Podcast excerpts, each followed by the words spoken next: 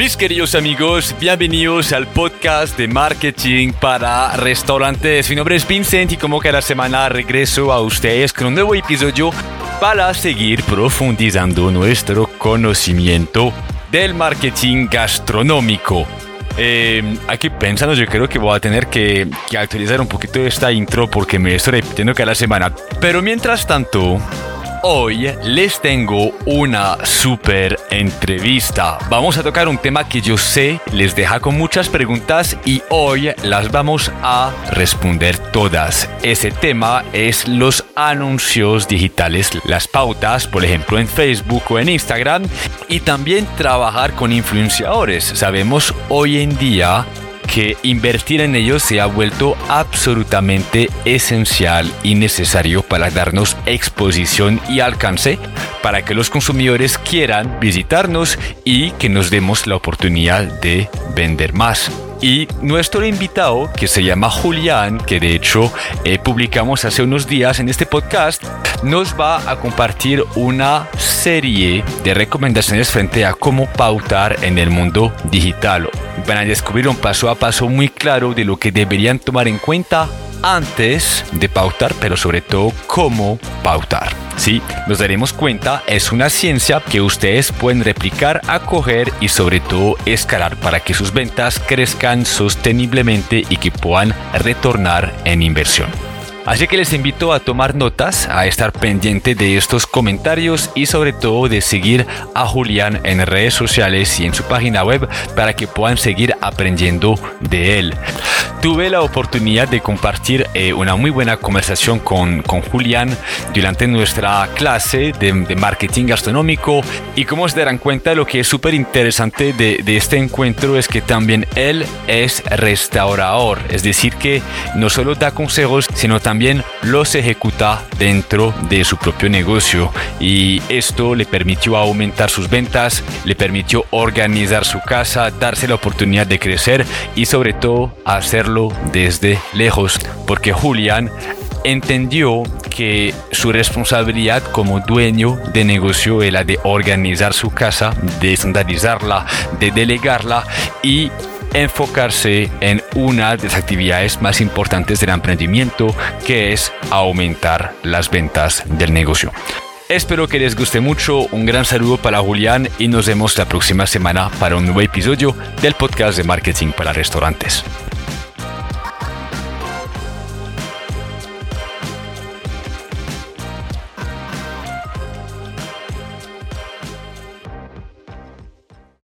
Bueno, mi hermano, antes que todo, gracias por, por compartir este tiempo conmigo. Te decía ahora, me siento muy emocionado porque hoy, gracias a ti y tu conocimiento, vamos a solucionar un dolor muy grande que sienten los restauradores. Y ese dolor, Julián, es que comunicar digitalmente, por ejemplo, en redes sociales, ejemplo Instagram, Facebook, etcétera, eh, se vuelve muy complicado, sobre todo para aumentar nuestra comunidad y conectar la venta con nuestra comunicación digital.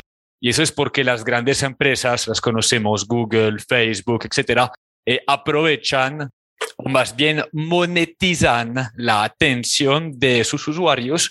Eh, de alguna manera rompen con el alcance orgánico para motivarnos, los emprendedores, a invertir y llegar a más personas. Pero cuando llegamos a, a esto, bueno, pucha, ¿qué hacemos? ¿Cómo segmentamos? ¿Cuánto invertimos? ¿Qué vamos a comunicar? Y, durante ese proceso de aprendizaje nos damos cuenta que los restauradores están perdiendo mucho tiempo y mucha plata. Y en épocas como estas, que son difíciles, pues perder plata duele mucho y es ahí que tú entras en juego eh, para contextualizar a la comunidad y enseguida te doy la palabra para que te puedas presentar nos acompañaste en una de la masterclass y el que terminó aprendiendo fui yo, porque te escuché, nos diste consejos frente al tema de las pautas y es por eso que yo quise atreverme a, invitarte del podcast de marketing de restaurantes y aprender más de ti. Así que me encantaría que te pudieras presentar, que nos cuentas quién eres y justo después te tengo muchas preguntas.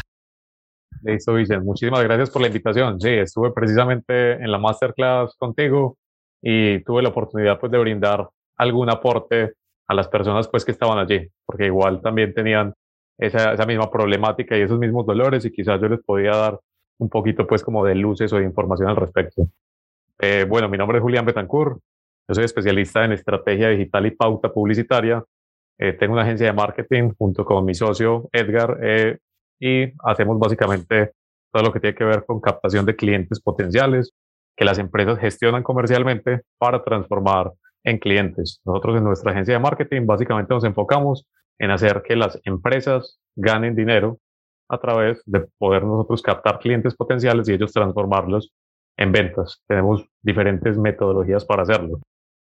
Eh, nosotros comenzamos a trabajar con restaurantes más o menos hace dos años, cuando inició la pandemia. Nosotros tenemos, pues, eh, trabajamos con múltiples negocios, desde el sector inmobiliario, servicios profesionales, actualmente restaurantes. Eh, trabajamos con diferentes nichos. Prácticamente todo funciona igual. Hay que tener en cuenta las mismas estrategias o hay que tener el mismo contexto, pues simplemente hacer variaciones dependiendo del nicho, pero todo funciona igual. Para vender cualquier tipo de producto o servicio a través de Internet, se siguen los mismos pasos y las mismas metodologías. Entonces nosotros comenzamos a trabajar con restaurantes eh, a principio de la pandemia eh, y obtuvimos resultados muy interesantes en ese momento. En esa época en la que prácticamente todos los restaurantes se estaban quebrando y se estaban viniendo a pique, nosotros tomamos algunos restaurantes y los llevamos a que no solamente mantuvieran su facturación, sino que multiplicaran su facturación por 2, por 3, por 4, por 5, por 6, por 7 y hasta por 8. Ese es el caso más exitoso que tenemos, que es del restaurante El Llanerito de la Estrella. Es un restaurante que en su etapa previa a, la pandemia estaba en una situación que no era buena, vendían muy poco.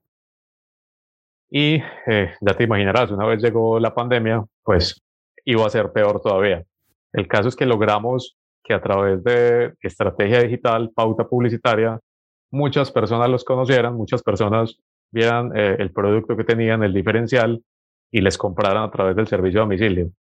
Ellos llegaron a facturar durante la pandemia 120 millones de pesos solamente a través de domicilios, porque estábamos en, cierre total.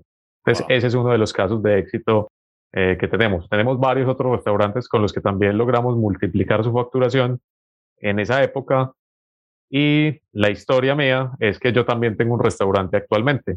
Ese restaurante surgió porque precisamente nos estaba yendo también con los restaurantes haciéndoles publicidad que junto con una persona que asesoraba internamente a varios de estos restaurantes en la parte operativa, dijimos, ¿por qué no montamos nosotros mismos un restaurante? Bueno, inicialmente ni siquiera iba a ser un restaurante, sino una cocina oculta. Desde allí probamos diferentes conceptos gastronómicos, eh, probamos diferentes marcas y lo que pegue lo, lo sacamos y lo, y lo proyectamos y lo franquiciamos quizás. Esa fue nuestra idea. Terminamos comprando un negocio que ya estaba, que ya estaba montado de una persona que ya se estaba, pues ya estaba prácticamente en quiebra y compramos el restaurante. Yo tengo un restaurante que se llama Santo Mar, queda eh, al frente de Campos de Paz, por toda la avenida 80 aquí en Medellín. Y claro, comencé, resulta que la persona que nos iba a ayudar en la parte operativa se quitó del negocio porque había hecho una inversión en otro lugar y ya no tenía dinero. Entonces ya te imaginarás, me quedé yo, especialista en pauta publicitaria, en marketing, y mi, socio Edgar, diseñador gráfico, a cargo de un restaurante que no teníamos absolutamente ni idea cómo manejarlo. No sabíamos nada, nada, nada de restaurantes, no sabíamos manejar personal, no sabíamos nada de recetas, no sabíamos que teníamos que tener todo estandarizado, no sabíamos, no sabíamos nada, literalmente. Entonces fue un proceso fue un proceso de aproximadamente un año en el que estuvimos metidos dentro del negocio, aprendiendo precisamente cómo gestionar un restaurante, en el que estuvimos descubriendo cuál era el tipo de gastronomía, de oferta gastronómica que queríamos eh, vender, eh, conociendo todo el tema de manejo de personal, conociendo todo eso. Y recientemente eh, fue que logramos a través de, a nosotros nos encanta capacitarnos, que logramos a través de, una serie de formaciones que hicimos, organizar la estructura del negocio, ¿cierto? La parte estructural del negocio, que, que tiene que ver con toda la parte de tener todos los sistemas para que el negocio funcione sin necesidad de que nosotros estuviéramos presentes.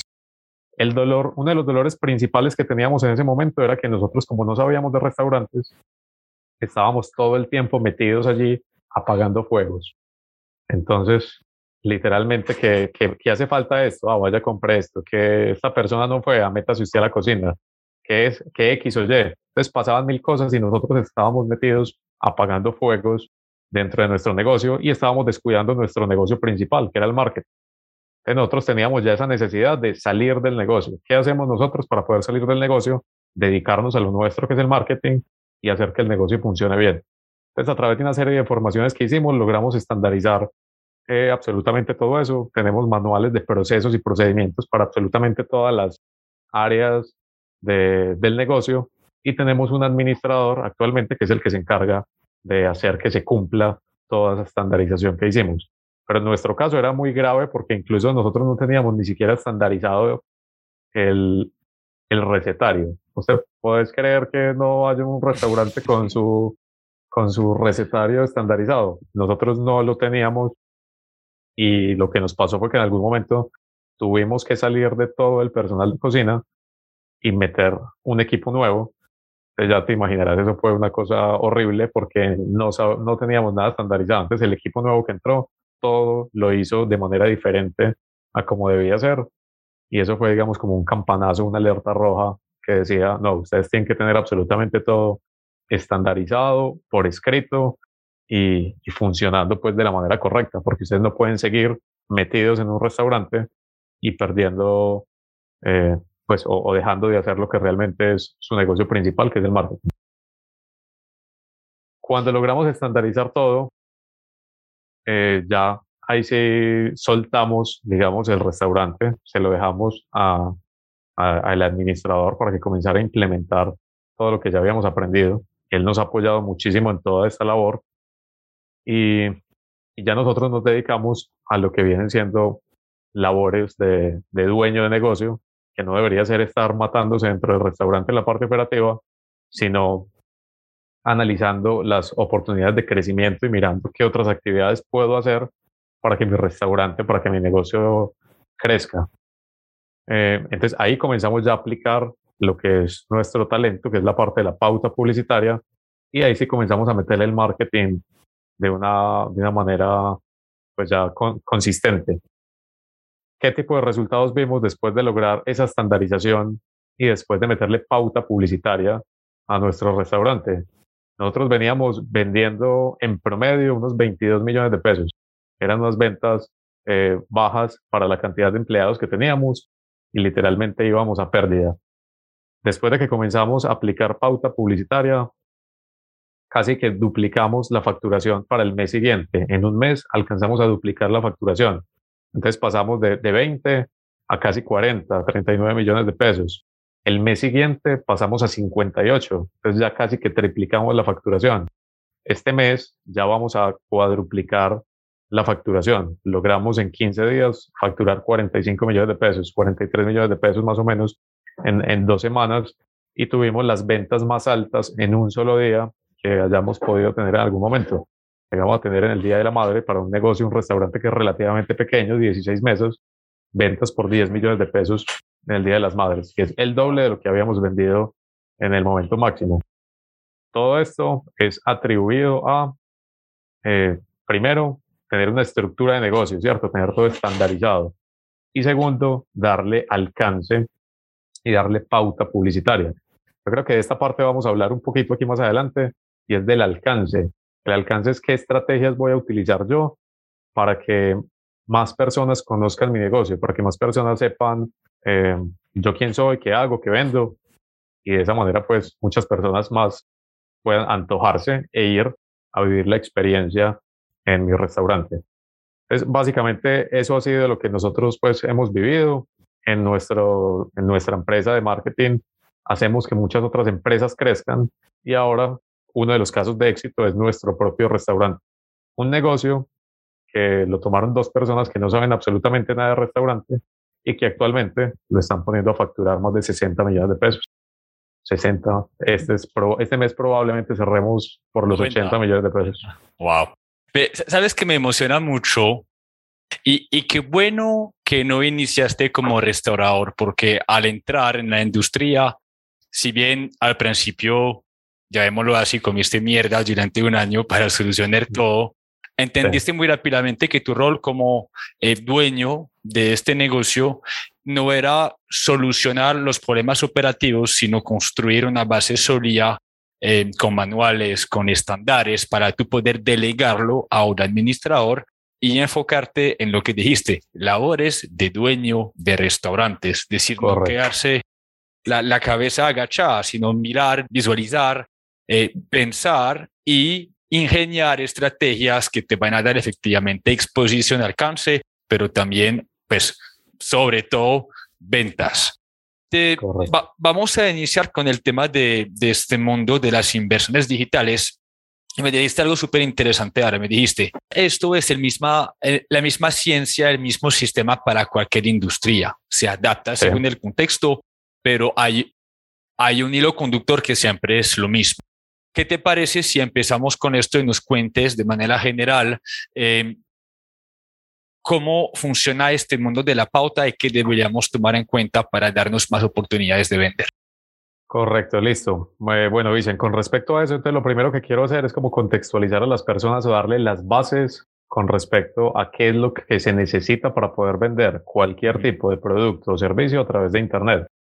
Entonces esto funciona para vender absolutamente todo incluso comida de, un restaurante, es lo que hacemos nosotros. Primero, nosotros para vender cualquier tipo de producto o servicio a través de Internet debemos tener tres elementos principales. Uno es tener producto o servicio. Bueno, un buen producto o servicio.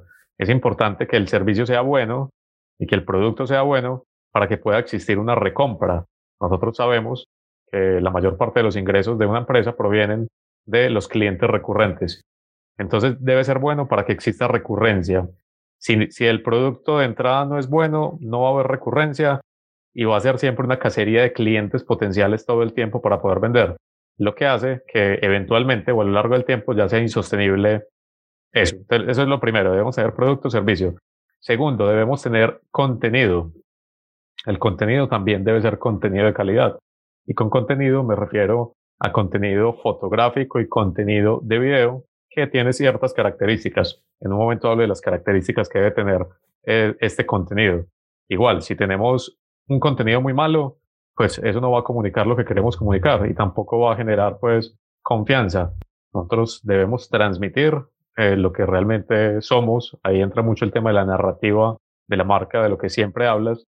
Y, y, bueno, debemos hacerlo bien. Entonces, lo segundo que debemos tener es contenido de calidad. Y el tercer elemento es el alcance debemos darle alcance a este contenido. ¿Qué es darle alcance? Como te digo, es desarrollar una serie de estrategias que me permitan llegar a grandes cantidades de personas. Entonces, ¿qué estrategias utilizo para que más personas me vean, sepan yo quién soy, qué hago, qué vendo? Y, y bueno, básicamente eso es lo que tiene que ver con el alcance. Todo esto va enmarcado en una estrategia, ¿cierto? Todo esto tiene que ir alrededor de una estrategia. Si tenemos estos elementos por aparte, no nos va a funcionar. Si tenemos todos estos elementos, pero no tenemos una estrategia como marco, tampoco va a funcionar. Y es por eso que para muchas personas es tan difícil este tema de las ventas digitales, de las ventas a través de Internet, porque muchas veces tienen solamente uno de los elementos o no tienen una estrategia. Entonces, eh, por ejemplo, si vos tenés, eh, ah, esto es algo que pasa mucho y seguramente muchos dueños de, de negocio y de restaurante eh, a, lo van a, a, notar, lo han vivido. Y es el tema de que muchos han trabajado con agencias de marketing, pero no ven resultados en ventas. Y eso es porque cuando yo hablo con ellos y les pregunto, bueno, ¿y esta agencia qué hace? No, esta agencia realmente lo que era una agencia eh, más enfocada en generar contenido audiovisual, entonces tenía solamente una parte, la parte de generar contenido. Entonces esta agencia te lleva unas redes sociales muy bonitas, la parte gráfica y estética es muy brutal, pero vos no vendes un peso más porque no le estás dando alcance a esos contenidos y no hay una estrategia para darle alcance a, a estos contenidos. Entonces, si vos tenés algo muy bonito, pero nadie lo ve, pues no sirve para absolutamente nada, ¿cierto? Si vos tenés algo muy feo y mucha gente lo ve, pues a lo mejor estás comunicando también lo que no es, ¿cierto? Y vas a, también a, perder dinero. Si vos no tenés una estrategia que enmarque eh, lo que es este producto, lo que es este contenido y, estas, y estos canales para darle alcance, tampoco vas a tener resultados. Pero entonces, el resumen, lo que necesitamos es tener producto de calidad, contenido de calidad y darle alcance a este contenido y todo en un marco de, de una estrategia digital. Eso sería lo que necesitamos para poder vender cualquier tipo de producto o servicio. Dame algunos ejemplos de pronto frente al tema del alcance, o de pronto me lo, me lo dirás más tarde. Eh, buenas prácticas para que las personas conozcan nuestra propuesta con ese buen contenido que hemos creado y asumiendo que tenemos una muy buena experiencia en este momento, tanto producto como servicio. ¿Cómo le damos exposición a nuestra marca? Eh, bueno, los principales canales que nosotros utilizamos para generar alcance son las redes sociales, Facebook e Instagram, que hacen parte pues como de la misma empresa, y Google también es otro de los canales que utilizamos para, para generar alcance. Eh, ¿Por qué estos canales? Pues porque allí es donde están las personas. Son las plataformas que tienen mayor cantidad de usuarios eh, en el mundo y usuarios activos. Todos utilizamos todo el tiempo nuestros teléfonos, todos estamos metidos en nuestras redes sociales una cantidad de horas al día. Entonces nosotros debemos tener esto en cuenta y debemos llegar a las personas en donde ellos estén. Entonces, ¿a dónde vamos a llegar? A los teléfonos. Vamos a llegar a estas personas a, través de Internet. Entonces vamos a llegar a través de las redes sociales. Eh, actualmente, lo que vos decías ahorita con respecto al alcance es muy real, ¿cierto? El alcance orgánico de las plataformas está muy limitado. ¿Por qué? Porque a, las, a estas empresas lo que les interesa es que las personas interactúen personas con personas. Entonces el alcance de las empresas lo ponen mínimo. Eso nos obliga a nosotros como empresarios a pagarles a estas plataformas para que nos den alcance.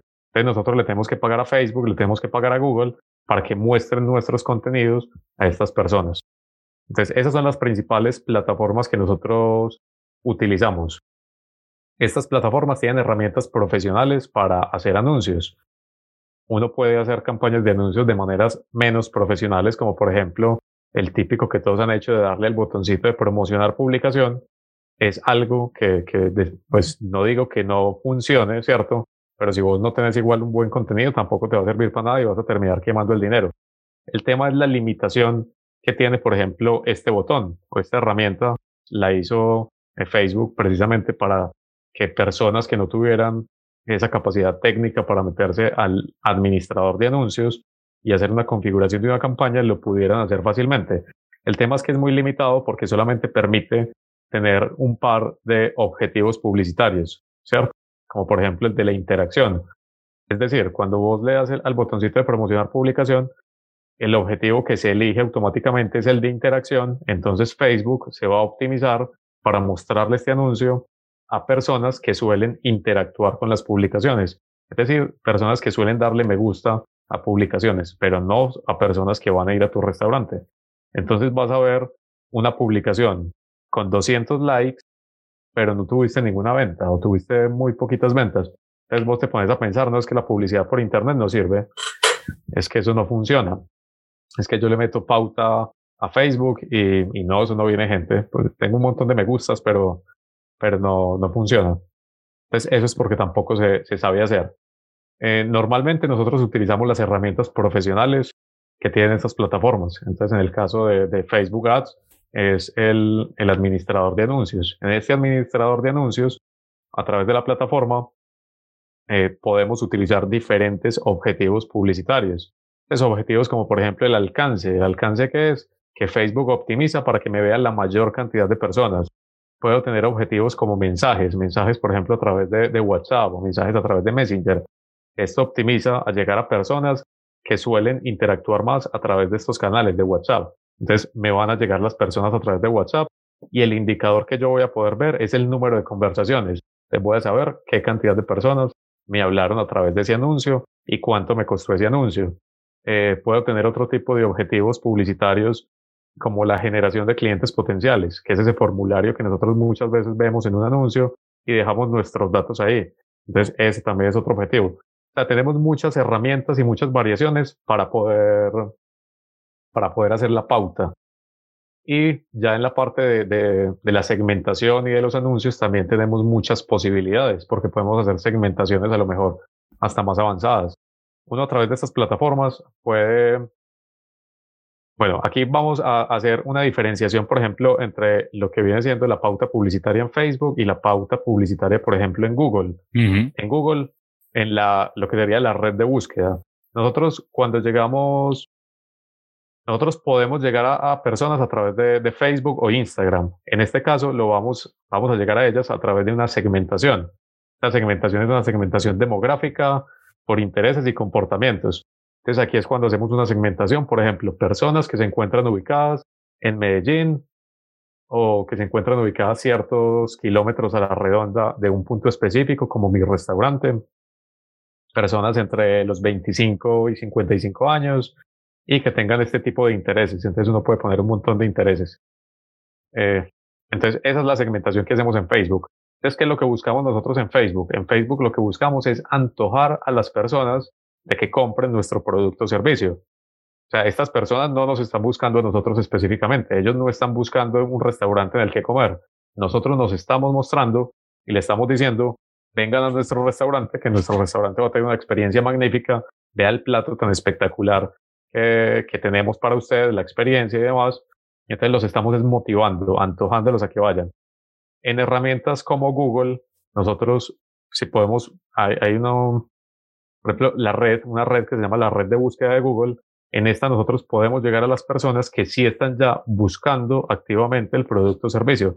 Es decir, si hay una persona que busca a través de Google, por ejemplo, eh, comida, comida peruana en Medellín, entonces le puede salir dentro de los resultados de búsqueda un resultado pagado por alguien que diga restaurante en Medellín, tal parte, ta, ta, ta, y, y ahí está la información y la persona le da clic y llega pues a, a, una página de aterrizaje, al sitio web y demás.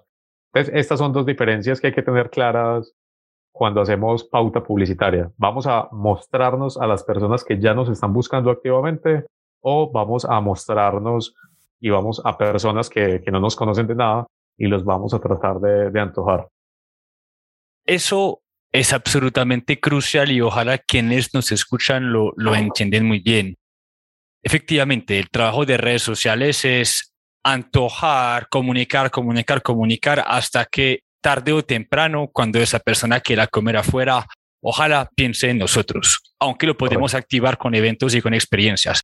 Y, y, y, el tema de Google es que ya esa persona tiene la necesidad de comer afuera y está buscando una opción para suplir esa necesidad de ir a un restaurante. Y si ahí estamos, gracias a la pauta, automáticamente facilitamos la toma de acción para que nos visiten nosotros y que logremos esta, esa transacción. Sí, eso es importante tenerlo en cuenta y muchas veces pues eh, los empresarios no conocen esa información y pues realmente hacen lo que no es en, en cuanto al tema de, de redes sociales. Eh, bueno, a ver, con respecto a este tema entonces de la pauta publicitaria, es importante más que conocer el manejo de las herramientas, es entender cómo funciona el marketing. Es algo que yo he visto incluso mucho en, en los contenidos tuyos y en la publicidad que, que, le sale a uno como, como dueño de restaurante, que vos lo que decís eh, más importante, pues que, que, lo más importante es que el dueño del restaurante sepa de marketing. Uh -huh. es, esa es como la premisa.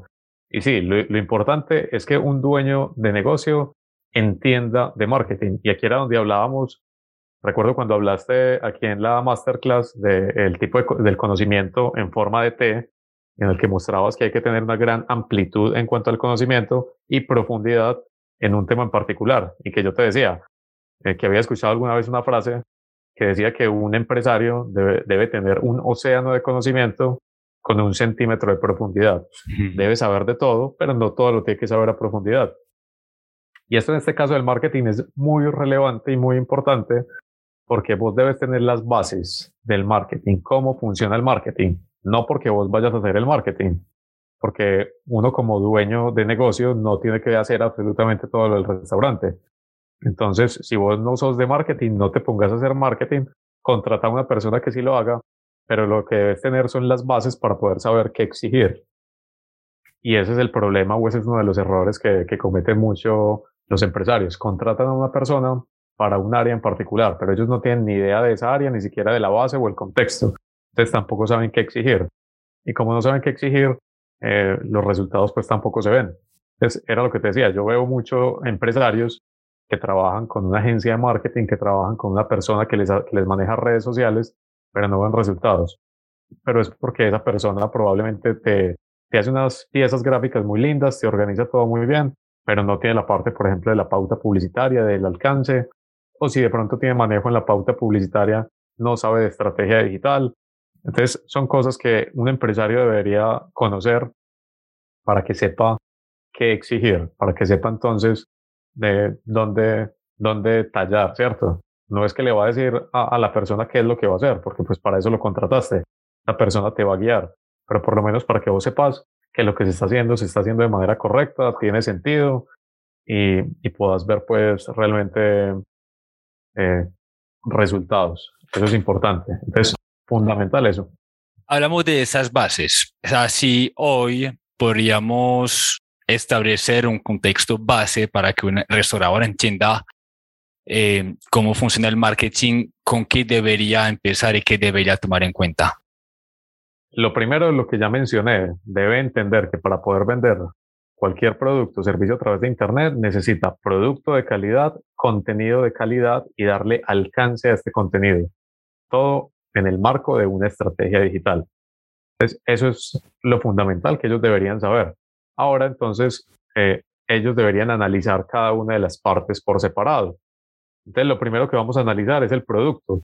Se supone que eso ya lo deben tener resuelto, ¿cierto? Entonces, nosotros ya partimos desde, partimos de que el, el restaurador ya debe tener un producto estandarizado, debe tener un producto de calidad, debe tener un diferencial y eso partimos de ahí. Entonces ya vamos a los otros dos elementos, que es la parte del contenido, que es la parte del alcance. Entonces hablemos específicamente del contenido.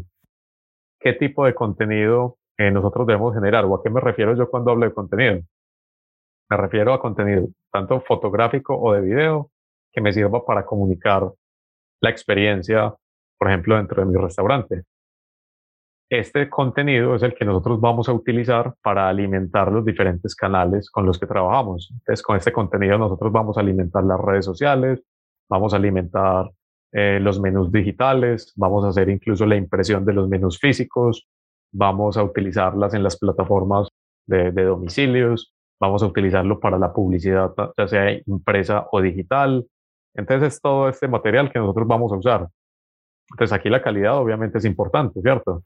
Aquí debemos tener entonces fotografías eh, de alta calidad. Si nosotros estamos en el sector de la comida, nosotros lo que tenemos que generar, nosotros tenemos que captar la atención de las personas y provocarles deseo. Que las personas vean ese plato de comida y que digan, tengo que ir a ese restaurante, eso se ve delicioso, eso se ve espectacular. Entonces, como aquí vamos a jugar con todo el tema de, las emociones, y, y, de, ese, de que las personas sientan ese deseo de ir, tenemos que hacer que nuestros platos se vean muy bien, que era también de, de, lo que hablábamos cuando, cuando tocabas el tema de la narrativa de marca y cómo aplicarla. Eso en la parte de fotografía es muy, es muy importante.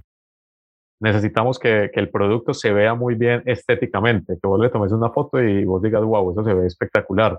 Necesitas que a lo mejor el, emplatado sea un emplatado diferente, que se vea bonito.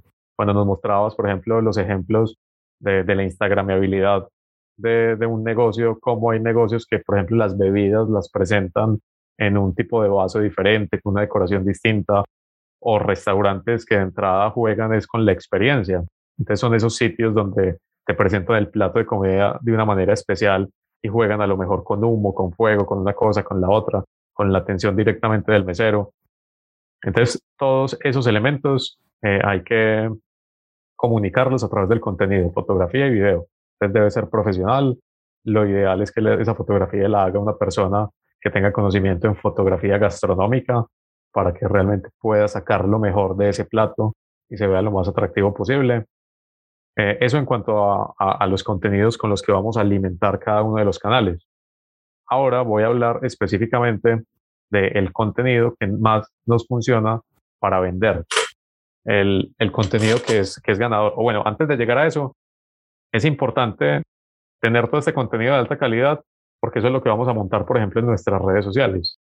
Y nosotros sabemos que cualquier tipo de, cualquier tipo de relación de venta es un proceso de confianza. yo le compro solamente a marcas en las que confío. Entonces, nosotros a través de Internet, ¿cómo generamos confianza? Pues precisamente a través de, lo que nosotros alcanzamos a ver o a percibir de la marca, y eso lo podemos ver a través de las redes sociales. Entonces, si vemos las redes sociales de una marca que, estén descuidadas, que tengan mala fotografía, que tengan unas piezas gráficas que se nota que son hechas por, por, personas pues, que no saben, ¿cierto? En, en, herramientas muy básicas, pero que se ven muy mal, eh, que no tienen una descripción optimizada, por ejemplo, en el Instagram, que no tienen un enlace de WhatsApp, que no tienen historias destacadas. O sea, cuando uno ve eso descuidado, uno no confía pues como mucho en, en la página y uno de entrada no dice, no, yo, yo voy a ir a ese lugar, ¿cierto? Uno no, no dice eso. Pero cuando uno ve una página de un restaurante muy bien cuidada, con un muy buen contenido, donde te muestran la experiencia que vas a vivir allá de diferentes maneras, ya vos decís, soy qué rico, tengo que ir allá, programemos y vamos el fin de semana. Entonces, por, eso es importante tener muy bien cuidado esta parte. Ahora sí, eh, hablemos de, de lo que funciona para ventas.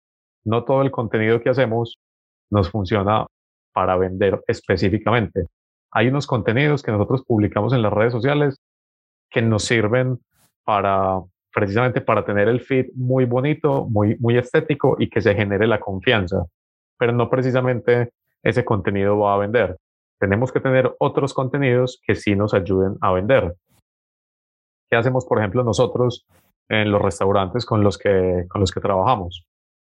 Eh, nosotros utilizamos una metodología que se llama la metodología AIDA, fue algo que mencioné también en la masterclass. La metodología AIDA es una metodología que se utiliza mucho en, en el marketing, pero principalmente en el copywriting es esa ciencia de escribir textos persuasivos, textos que venden. Aquí estamos utilizando esta metodología, pero para hacer un contenido que vende. ¿Qué tipo eh, de contenido? Entonces, la metodología AIDA se llama AIDA por A de atención, I de interés, D de deseo y A de llamado a la acción. Nosotros, la mayor parte de, de anuncios que hacemos los hacemos a través de video, porque el video es, digamos, el formato que más está impactando en este momento. Y podemos comunicar más a través de un video que lo que podemos comunicar a través de una imagen o una secuencia de imágenes. Por eso optamos por el video. Pero que hay que tener en cuenta cuando uno hace campañas y la pieza es un video. Primero, la atención de las personas. Todas estas plataformas compiten por la atención de los usuarios. Entonces, eh, la atención de los usuarios cada vez es más bajita. O sea, necesitamos nosotros captar la atención de esa persona de entrada, de inmediato. Entonces, por ejemplo, a través de un video para un restaurante, ¿cómo lo hacemos? Mostrando de primero el plato de comida, lo que se vea más delicioso, más atractivo, más espectacular. O sea, lo que estéticamente se vea, wow, que vos veas eso y te quedes viendo el video a ver qué, qué más me van a mostrar. Eh, generamos interés después. Entonces, esa es la manera de llamar la atención. Eh, se hace así, se muestra de primero, es porque en esos primeros dos, tres segundos del video ya tenemos que enganchar a la persona. Si no lo hicimos, la persona simplemente sigue scrolleando y, y ya, lo perdimos. Pero lo primero es eso, captar la atención. Luego podemos generar interés, a lo mejor en el lugar, en el restaurante, dónde está ubicado, cuáles son sus horarios, etc. Se habla acerca de, de, del restaurante. Luego vamos a provocar deseo. Cuando provocamos deseo, entonces mostramos los contenidos, eh, mostramos los platos nuevamente y contamos la experiencia. Entonces, eh, cómo saben, cuál es la textura, eh, cuál fue el plato que más me gustó. Entonces ya ahí se juega con generar ese deseo. Acuérdense que en este tema de los anuncios vamos a tocar mucho las emociones. Entonces, en esa parte del deseo es que lo vamos a hacer mucho. Y por último, una llamada a la acción. Puede ser una llamada a la acción que nos ayude a generar interacción en la misma publicación para que la gente lo comparta por ejemplo, como por ejemplo comparte este video con una persona con la que irías a este lugar o etiquetas de amigo y si no te responden tantos minutos te debe esto o visita este lugar, ta, ta, ta. Cualquier tipo de llamada a la acción que nos genere esa o interacción o que genere que la persona vaya directamente al, al sitio. Entonces, esa básicamente es como la metodología que nosotros utilizamos para poder tener anuncios que vendan. Entonces, pónganse a pensar qué funciona más en un anuncio. Si ustedes ven una foto de un de una carne, por ejemplo, con un texto ahí, o si ustedes ven un video experiencial donde hay una persona que va al restaurante, vive la experiencia, pide la comida y está contando eso. Por eso es que nosotros trabajamos mucho, por ejemplo, con influenciadores gastronómicos. Los influenciadores gastronómicos son estas personas, tienen las comunidades y ellos se dedican básicamente a, a vivir la experiencia dentro de los restaurantes. Entonces, esas son las experiencias que a nosotros nos interesa contar, porque eso realmente vende mucho más que mostrar una foto. Entonces, básicamente es como el resumen del tipo de contenido que necesitamos para vender. Lo cual responde también y soluciona otro dolor que siente restauradores, como es que trabajo con un influenciador. Y, y decimos frecuentemente, chicos, no dejen que una persona simplemente llegue, a su restaurante y diga que la comida es buena. Ustedes, porque pagan, tienen la capacidad de controlar la narrativa y la recomendación. Y ahí cuando hablas del formato eh, AIDA, sí, se repito, eh, generar, generar, eh, a llamar la atención, generar interés, provocar, el, provocar el deseo y llamar a la acción. Esto lo pueden guiar durante el proceso colaborativo y luego que se recomienda en las redes de esas personas de esos influenciadores, ustedes también lo pueden aprovechar para invertir en él desde, la propia cuenta y generar alcance. Correcto, sí. Entonces, con respecto a ese dolor que manifiestas de, las personas o restauranteros, restauradores que ya han trabajado con influenciadores o que no lo han hecho, pero lo quieren hacer, sí, un error fundamental es que uno no sabe qué pedir. Y cuando uno no sabe qué pedir, obtiene cualquier cosa, ¿cierto? Y uno no tiene ya después como decir, ah, no, es que está bien o está mal. Simplemente el error fue tuyo que no supiste comunicarle a esa persona que era lo que querías. Entonces, esta sí puede ser una, una base muy, muy importante, un tip muy importante a la hora de trabajar con influenciadores. Es, ellos normal, uno cuando los contacta, ellos ya tienen unos planes establecidos, un tipo de contenido. O manejan historias, o manejan un contenido tipo Reels, o te manejan un concurso o algo. Hay que elegir el tipo de contenido que más nos funcione a nosotros como marca y después de elegir el, tipo de contenido que mejor nos funcione, el mejor plan, entonces hay que guiarlos en qué es lo que yo quiero mostrar.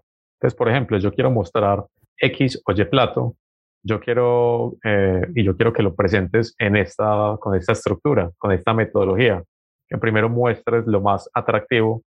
Nosotros, por ejemplo, trabajando con influenciadores gastronómicos, de cierta manera, lo hemos dejado, pues a muchos les comunicamos eso y a otros lo dejamos como muy libre a ver qué resultados pasan. Entonces hemos probado una cantidad y sabemos cuáles eh, funcionan mejor, cuáles no funcionan tan bien. Y hay unos o muchos de ellos ya manejan esa metodología. No sé si porque la conocen o si de manera empírica se dieron cuenta que tenían mayor alcance y mayor interacción cuando seguían una, eh, cuando tenían una estructura dentro del video. Entonces ya muchos lo hacen así. Pero sí es bueno que uno como empresario sepa para poderle pedir y para poderle decir, mira, me gustaría que el video tuviera estas y estas y estas características, que tuviera esta estructura, porque así me va a funcionar mejor. Mm, entonces, aquí vamos a... Entonces, un error era ese, que la gente no sabe qué pedir. Otro error es la gente... Hay, hay muchas personas que se basan solamente en el número de seguidores que pueda tener un influenciador de cualquier tipo, un influenciador gastronómico. Y más allá del alcance orgánico que estas personas pueden tener, yo sí les digo que es mucho más importante la calidad del contenido que estas personas les pueda generar. Porque lo que decíamos ahorita es que el alcance orgánico actualmente es muy bajito. Entonces, así una de estas personas tenga 20 mil, 100 mil, 200 mil seguidores, ellos lo van a publicar, van a tener cierto alcance. Entonces, esa publicación, supongamos, eh, unos influenciadores que tienen 300 mil seguidores montan un reel y puede que lo vean unas eh, 50 mil personas, por ejemplo. Pero vos para llegar a 50 mil personas a través de la pauta publicitaria, lo puedes hacer de una manera muy fácil y relativamente barato. Entonces, eh, realmente no nos interesa tanto el alcance orgánico que puedan tener estos influenciadores gastronómicos, sino el contenido, la calidad del contenido. Esto es una invitación también, entonces, para que se fijen en esos pequeños influenciadores gastronómicos que hacen un contenido muy brutal, que hacen unas cosas muy buenas, pero que no tienen tanto alcance todavía, no tienen tantos seguidores. Pero ese contenido definitivamente puede hacer que tu negocio vaya a otro nivel con las estrategias correctas. Entonces pensemos más en calidad de contenido que en el alcance orgánico que pueda tener esa persona, el número de seguidores que pueda tener este influenciador. Ah, hablamos ahora de, de ventas. Asumimos que con ese trabajo, más, ya tenemos un buen producto y servicio, eh, que su contenido es de calidad y que hemos generado alcance. Esto para lograr la venta y la transacción y de hecho, ¿por qué no motivar a las personas a decir, bueno, ya estoy antojado, eh, este restaurante generó una oferta, una experiencia, un momento, voy a aprovechar de esto para visitarlo. De punto de vista, estoy un poquito masticando el tema, me dirás si, si me estoy desviando. Em, ¿Cómo es que logramos conectar esto con la venta ahora en cuanto a pauta y recomendación? Eh, bueno, si querés, comparto pantalla, sí. mostramos a lo mejor alguno de los reels que nosotros utilizamos en Santomar con diferentes influenciadores gastronómicos. Sí. Miramos cómo está la estructura y por ahí derecho les digo, entonces, con respecto a eso que estás diciendo, cómo hago para potencializar, pues como la venta o qué, por ejemplo, es algo que yo utilizo para diferenciarme y para que realmente tenga mayor impacto. Perfecto. ¿Te parece? Claro que sí. A ver, eh, entonces, miremos, por ejemplo, este Reels, los muchachos de Mi Medellín Saborea. Ellos tienen pocos seguidores, ellos tienen 12 mil, 13 mil, pero hacen un contenido muy, muy, muy bueno.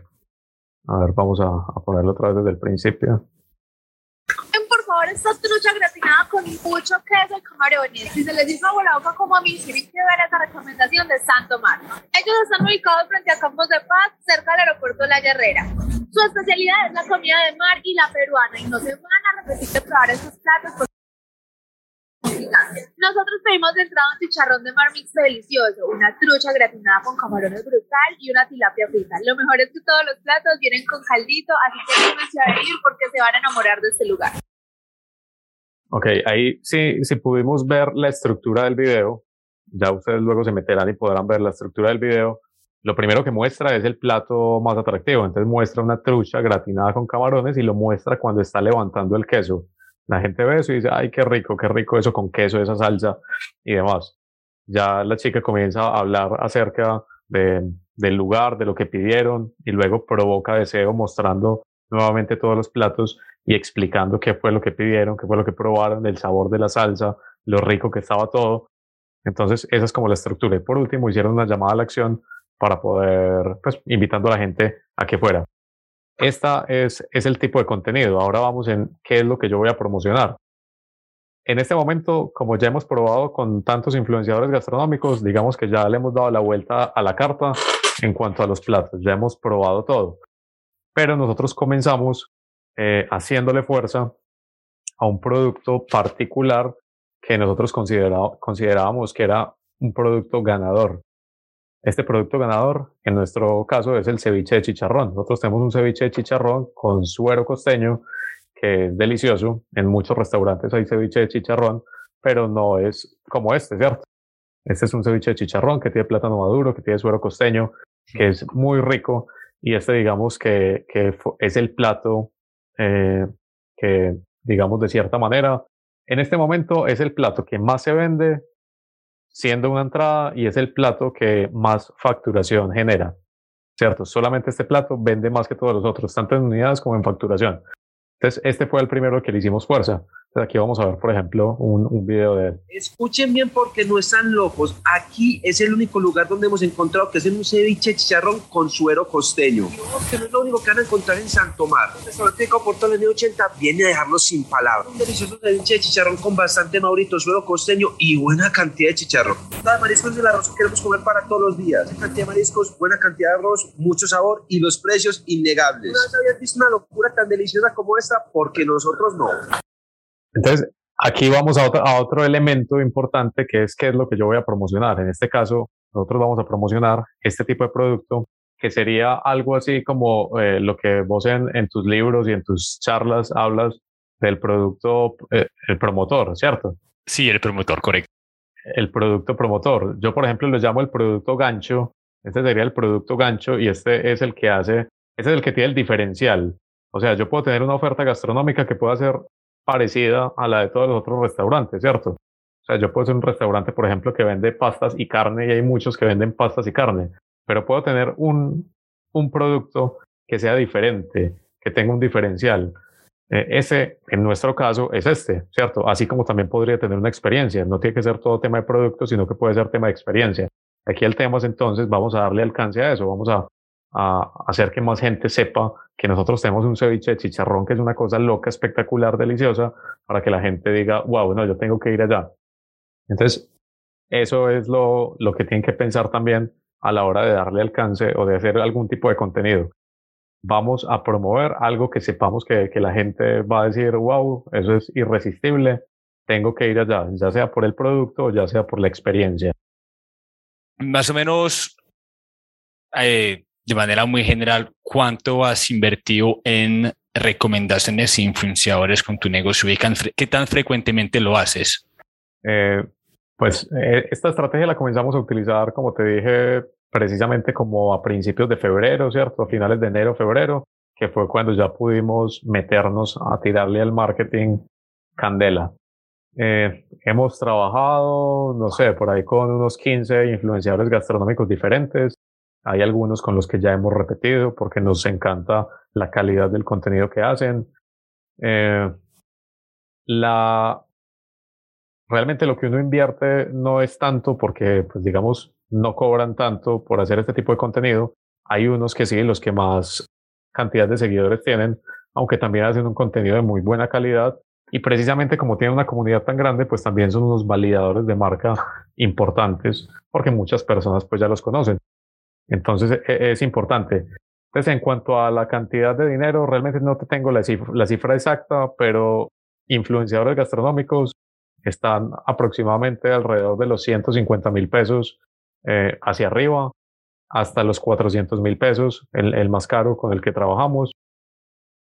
Entonces, podría parecer mucho, pero como es un contenido al que vos realmente sí le vas a sacar provecho, eh, eso lo libras pues de inmediato. Eso no, no tiene pierde pues, sabiéndolo hacer, sabiendo, sabiendo, sí, sabiendo qué pedirle a, a estas personas.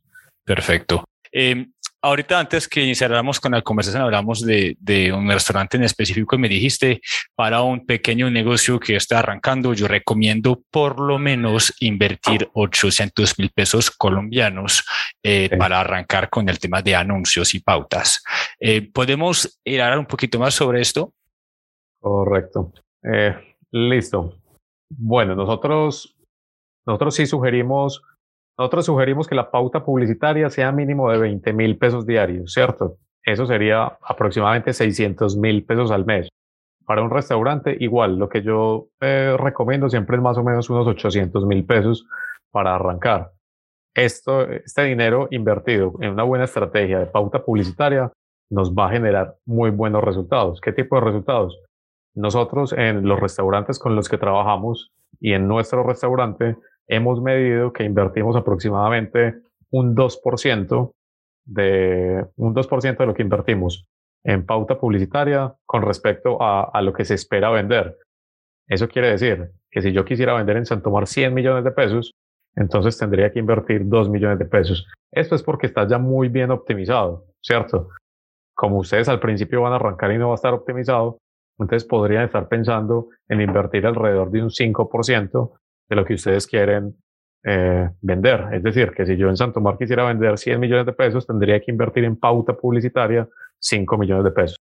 En ese ejemplo en particular, aquí hay que tener en cuenta algo y es eh, el tema de, realmente la capacidad operativa que vos tenés. O sea, yo no puedo, yo no puedo meter más gente un domingo a mi restaurante porque no le cabe, ¿cierto? Porque no tengo más capacidad de mesas, porque no tengo, no tengo cómo eh, operativamente atender a más personas. Entonces, ¿a mí qué me toca hacer? Desarrollar estrategias para llevar más gente en otros horarios que no sea fin de semana porque ya, ya no puedo recibir más gente. Entonces, también a la hora de invertir y a la hora de que comiencen a ver resultados, no simplemente inviertan por invertir o inviertan a lo loco, sino que vayan teniendo en cuenta esas limitaciones eh, operativas y técnicas que puede tener su negocio. Aquí voy a tocar un tema muy importante rápidamente y es acerca de los dolores que yo, por ejemplo, como, como dueño de restaurante, eh, he vivido en esta etapa, en esta etapa. Un primer dolor que tuve, eso, apúntelo que eso es ganador. El, uno de los primeros dolores que tuve fue el, dolor operativo. Como yo no sabía restaurantes y la operatividad mía era estar allá apagando incendios, entonces la parte operativa fue el primer dolor. Después de que solucioné la parte operativa, a través de la estructuración del negocio con manuales de procesos y procedimientos. Entonces, eh, resolví eso. Ya en ese momento el restaurante funciona súper bien, sin la necesidad de que yo esté. Eh, y, y ya, esa parte quedó chuleada. La parte operativa está funcionando muy bien.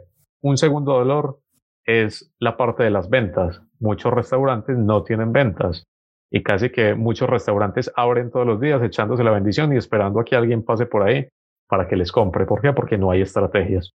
Entonces, lo segundo, ¿cómo solucionar el tema de las ventas? A través de eh, tener una estrategia digital y pauta publicitaria. ¿Esto para qué? Para llegar a muchas más personas, que más personas nos, conozcan, sepan quiénes somos, qué hacemos, qué vendemos. Entonces, con esto logramos que las ventas se estabilizaran y que ya las ventas fueran predecibles y, y se pudieran proyectar. Yo ya sé cuánto vendo un domingo, yo ya sé que todos los domingos eh, vendo esa cantidad de dinero y eso ya se volvió predecible. Yo ya puedo predecir en cuánto va a terminar el mes porque sé cuánto me estoy vendiendo todos los días. Ya sé que todos los días estoy cumpliendo con mi meta de venta diarias y ya sé que los fines de semana, que es cuando las personas más visitan un negocio, ya sé cuánto voy a vender. Entonces, esa es la segunda parte, la parte eh, de, de las ventas. Eso se soluciona con estrategias comerciales de ventas y pauta publicitaria. Y actualmente tengo otro dolor, un tercer dolor, que lo estoy solucionando y ya es el, eh, la parte administrativa, ¿cierto? Esta parte administrativa. No, eh, aquí me refiero a la, parte administrativa y también contable, que ese puede ser incluso hasta un dolor aparte. Pero en la parte administrativa me refiero también a la parte del control, del control administrativo, eh, del manejo incluso financiero, ¿cierto? La parte financiera, la parte de la estructura de costos, la parte ya en la parte contable de tener todo legal y todo, y, todo, y todo bien.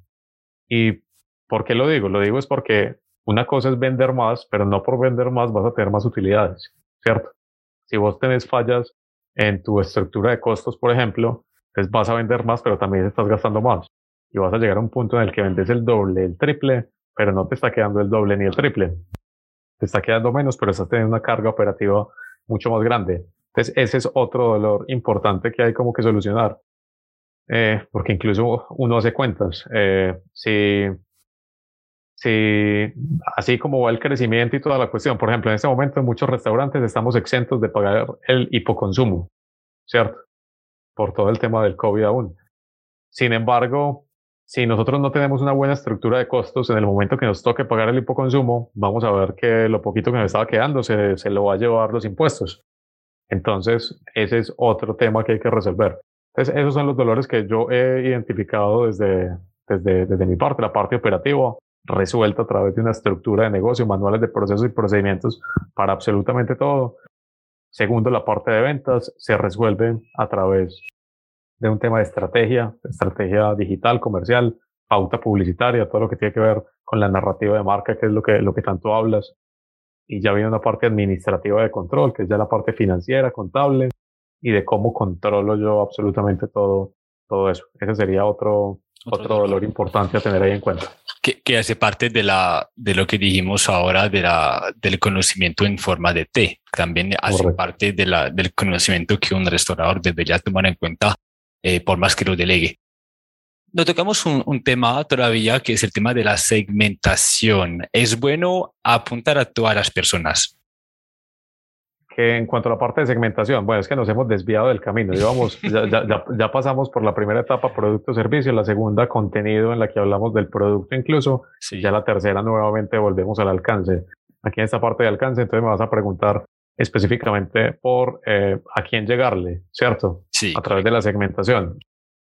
Bueno, aquí en cuanto a la parte de la segmentación, Facebook hace algunos años estaba de moda todo lo que tenía que ver con las segmentaciones avanzadas. Las segmentaciones avanzadas era una segmentación encima de la segmentación. O sea, ya segmentaciones muy profundas, personas que tienen estos intereses y adicionalmente tengan este interés y adicionalmente tengan este interés para poder llegar a ese buyer persona que nosotros tenemos dentro del restaurante. Actualmente ya no funciona tan así. Actualmente nosotros debemos permitir que las mismas herramientas de Facebook utilicen toda la información que tienen, su inteligencia artificial, para llegar al tipo de personas a las cuales nosotros queremos llegar. Entonces, en este momento, eh, no vale tanto la pena hacer segmentaciones así súper avanzadas, súper poderosas. Es más, usted puede tirar los anuncios sin segmentación alguna.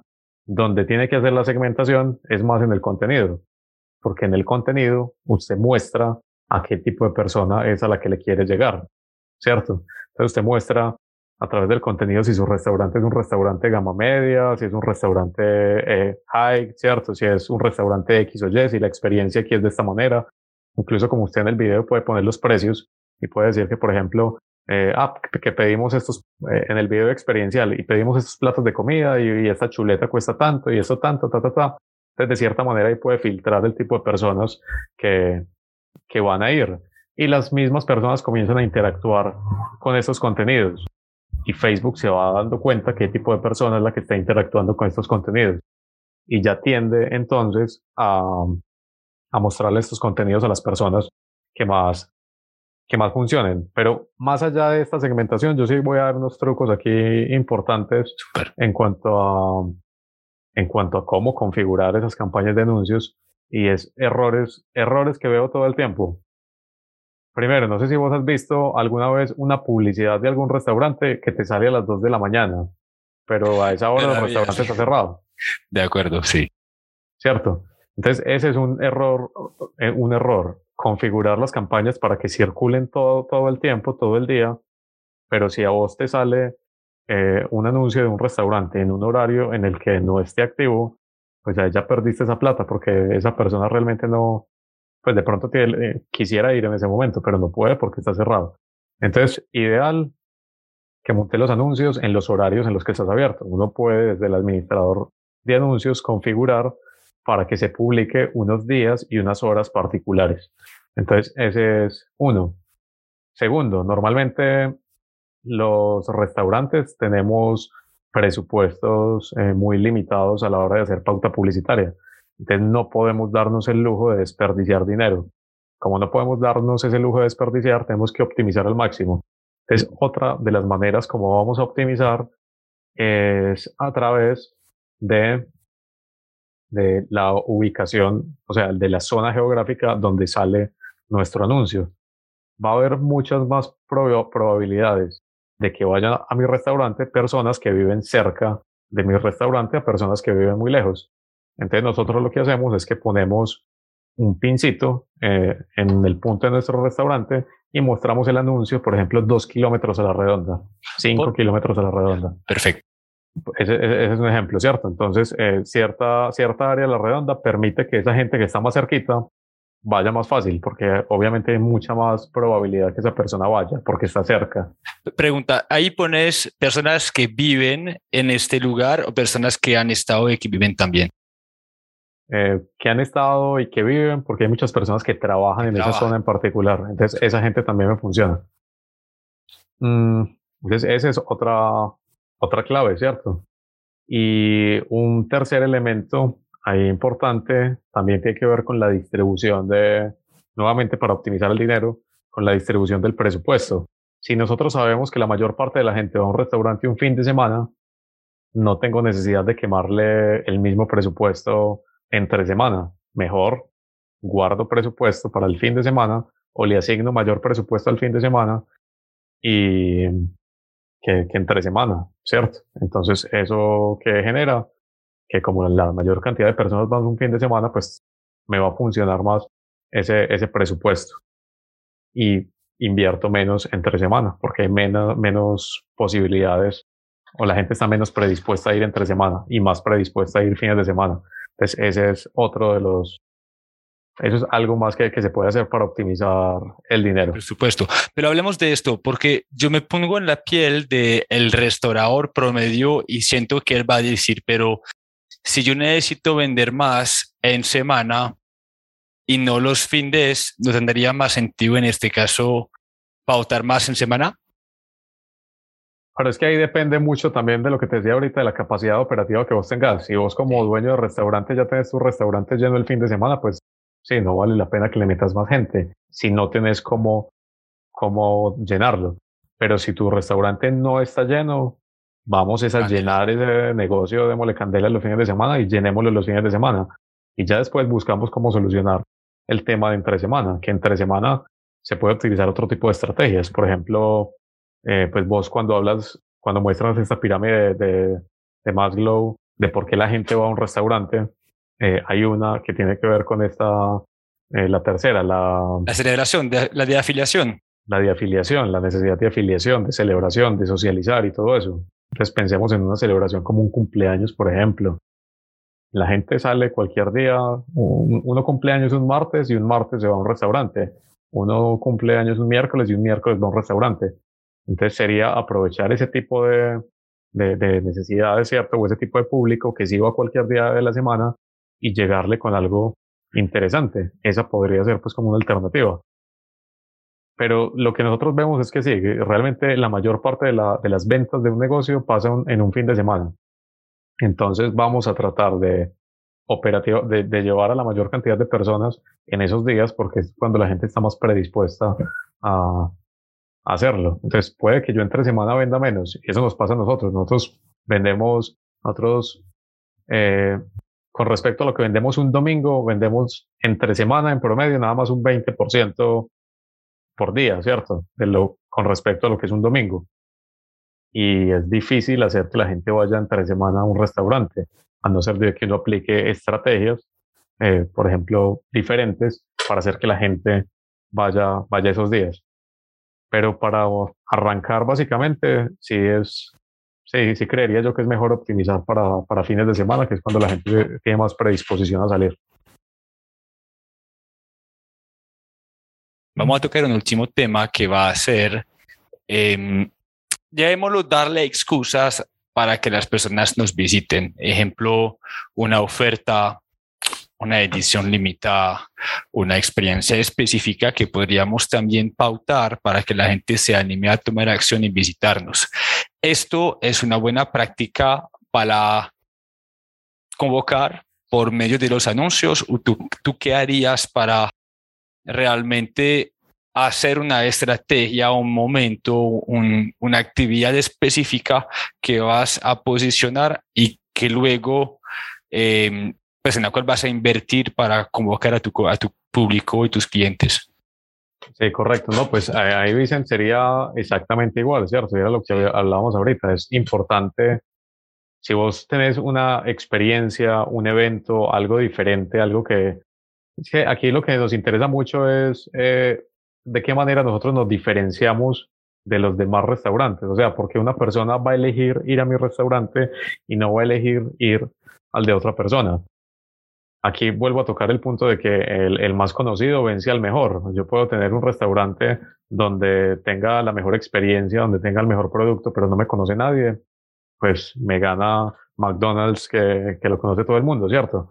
O, o, cualquier otro restaurante, a lo mejor de menor categoría, pero que, pero que haga mejor las cosas a través de, de este tipo de canales digitales. Entonces funciona igual. Si vos tenés un elemento diferenciador como puede ser un evento, una experiencia, una oferta, eh, como lo dijiste ahorita, una edición limitada o algo por el estilo, claro que lo puedes comunicar perfectamente a través de las redes sociales, darle alcance a través de la pauta publicitaria y beneficiarte de eso. La gente siempre busca cosas nuevas, la gente busca cosas diferentes.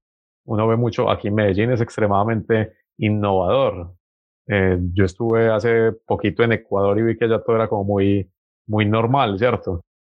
Muy probablemente allá entra una persona con un concepto innovador traído de acá de Medellín y la rompe y la saca del estadio, ¿cierto? Porque es muy diferente. Pero aquí nosotros, por ejemplo, en este, en este mercado en Medellín, somos mucho de, de buscar las nuevas experiencias, de buscar la novedad. Entonces, eh, por eso aquí hay que ser mucho más creativos aquí en, en Colombia, aquí en Medellín, hay que ser muy creativos a la hora de, en, en este negocio, en esta industria.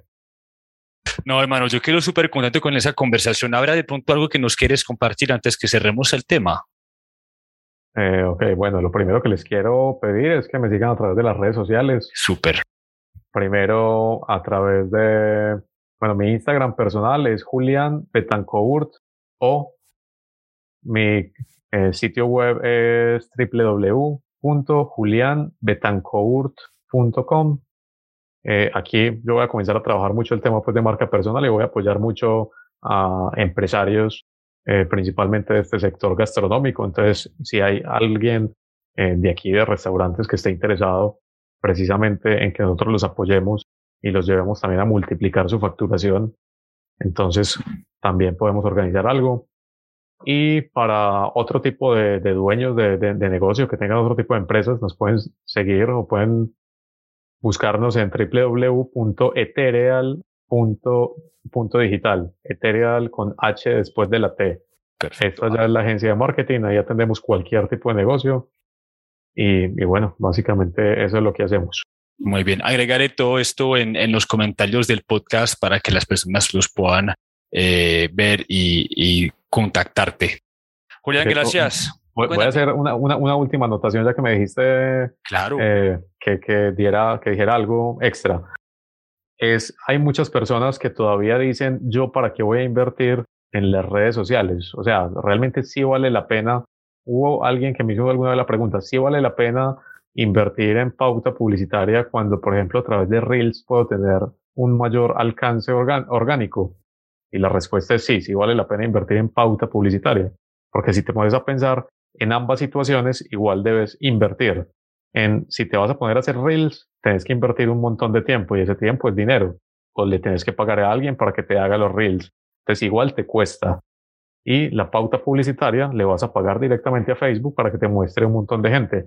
Entonces, para mí es indispensable que cualquier dueño de negocio, no solamente restaurantes, sino cualquier otro, si quiere darse a conocer, utilice pauta publicitaria, que le pague a Facebook, que le pague a Google para que lo haga. Y si no se va a meter en el problema de hacerlo usted mismo, porque no se va a poner a capacitarse ni nada por el estilo, por lo menos entienda las bases y contrate a una persona que entienda de entienda el proceso y que sepa la parte operativa y técnica y estratégica de cómo lo va a llevar de un punto A a un punto B. Julián, gracias. Gracias por tu conocimiento, por tu testimonio. Insisto, me encanta que aparte de, de conocer el tema de pautas, también eh, lo hayas ejecutado en tu propio restaurante, demuestra que funciona. Y, y invito a cualquier persona que escuchó esta entrevista a comunicarse contigo, a hacer preguntas. Yo muy probablemente de esto estaré escribiendo un artículo para las redes sociales donde te estaremos mencionando y arrojando esta información. Agregaremos este video y una vez más, Parce. Gracias. Espero ir a visitarte muy pronto. Te caí mal hace dos semanas, pero espero hacerlo lo más rápidamente posible para probar ese, de chicharrón que se ve muy bueno. Listo, Vicente. No, dale, muchísimas gracias a vos por la invitación. Eh, y bueno, muy pendientes todos aquí del contenido, que Vicente saca un contenido espectacular. Realmente si cada uno de nosotros nos pusiéramos a analizar todo lo que, lo que allá aparece y aplicar, tendríamos eh, cambios reales dentro de, de nuestros negocios. La invitación a todos es a que continuemos pues trabajando para hacer que, que, este negocio, que es un negocio realmente tan difícil, podamos hacerlo mucho más, más fácil y podamos vivir fácilmente de él. Una última anotación. Eh, vi hace días en, que co comenté incluso en alguna de tus publicaciones, a alguien al quien entrevistaste dijo que si alguien que no te metieras al mundo de los restaurantes si querías tener fines de semana. Sí. Eh, esto no es real, ¿cierto? Y me parece que es una creencia limitante que tienen los, restaurantes, los restauradores. Vi en los comentarios una cantidad diciendo, esto es real, lo más real que he visto en mi vida, eh, no, no voy a tener fines de semana nunca en la vida. Mi testimonio es, yo no voy al restaurante, yo no opero mi restaurante, yo estoy desde fuera mientras yo estaba aplicando todas esas, estas estrategias de marketing, estaba en Ecuador. Entonces, aquí la invitación a todos es a que llevemos y construyamos nuestro negocio para que funcione sin nosotros. Nosotros no queremos construir una cárcel, nosotros queremos construir un negocio. Si quisiéramos construir una cárcel, pues vamos a, a cometer un crimen, pues, para que nos encanen, ¿cierto? En este caso, nosotros queremos tener libertad y como queremos tener libertad, vamos a desarrollar los sistemas y los procesos para que el negocio funcione sin necesidad de que estemos presentes. Que va conectado con tus primeras iniciativas que ejecutaste antes de invertir en marketing. Te aseguras de tener tu negocio organizado, estandarizado y sobre todo delegable. Perfecto, así es. Oigan, gracias hermano. Un abrazo para ti. Igualmente un abrazo, chao, que estés muy bien, feliz chao, día. Chao,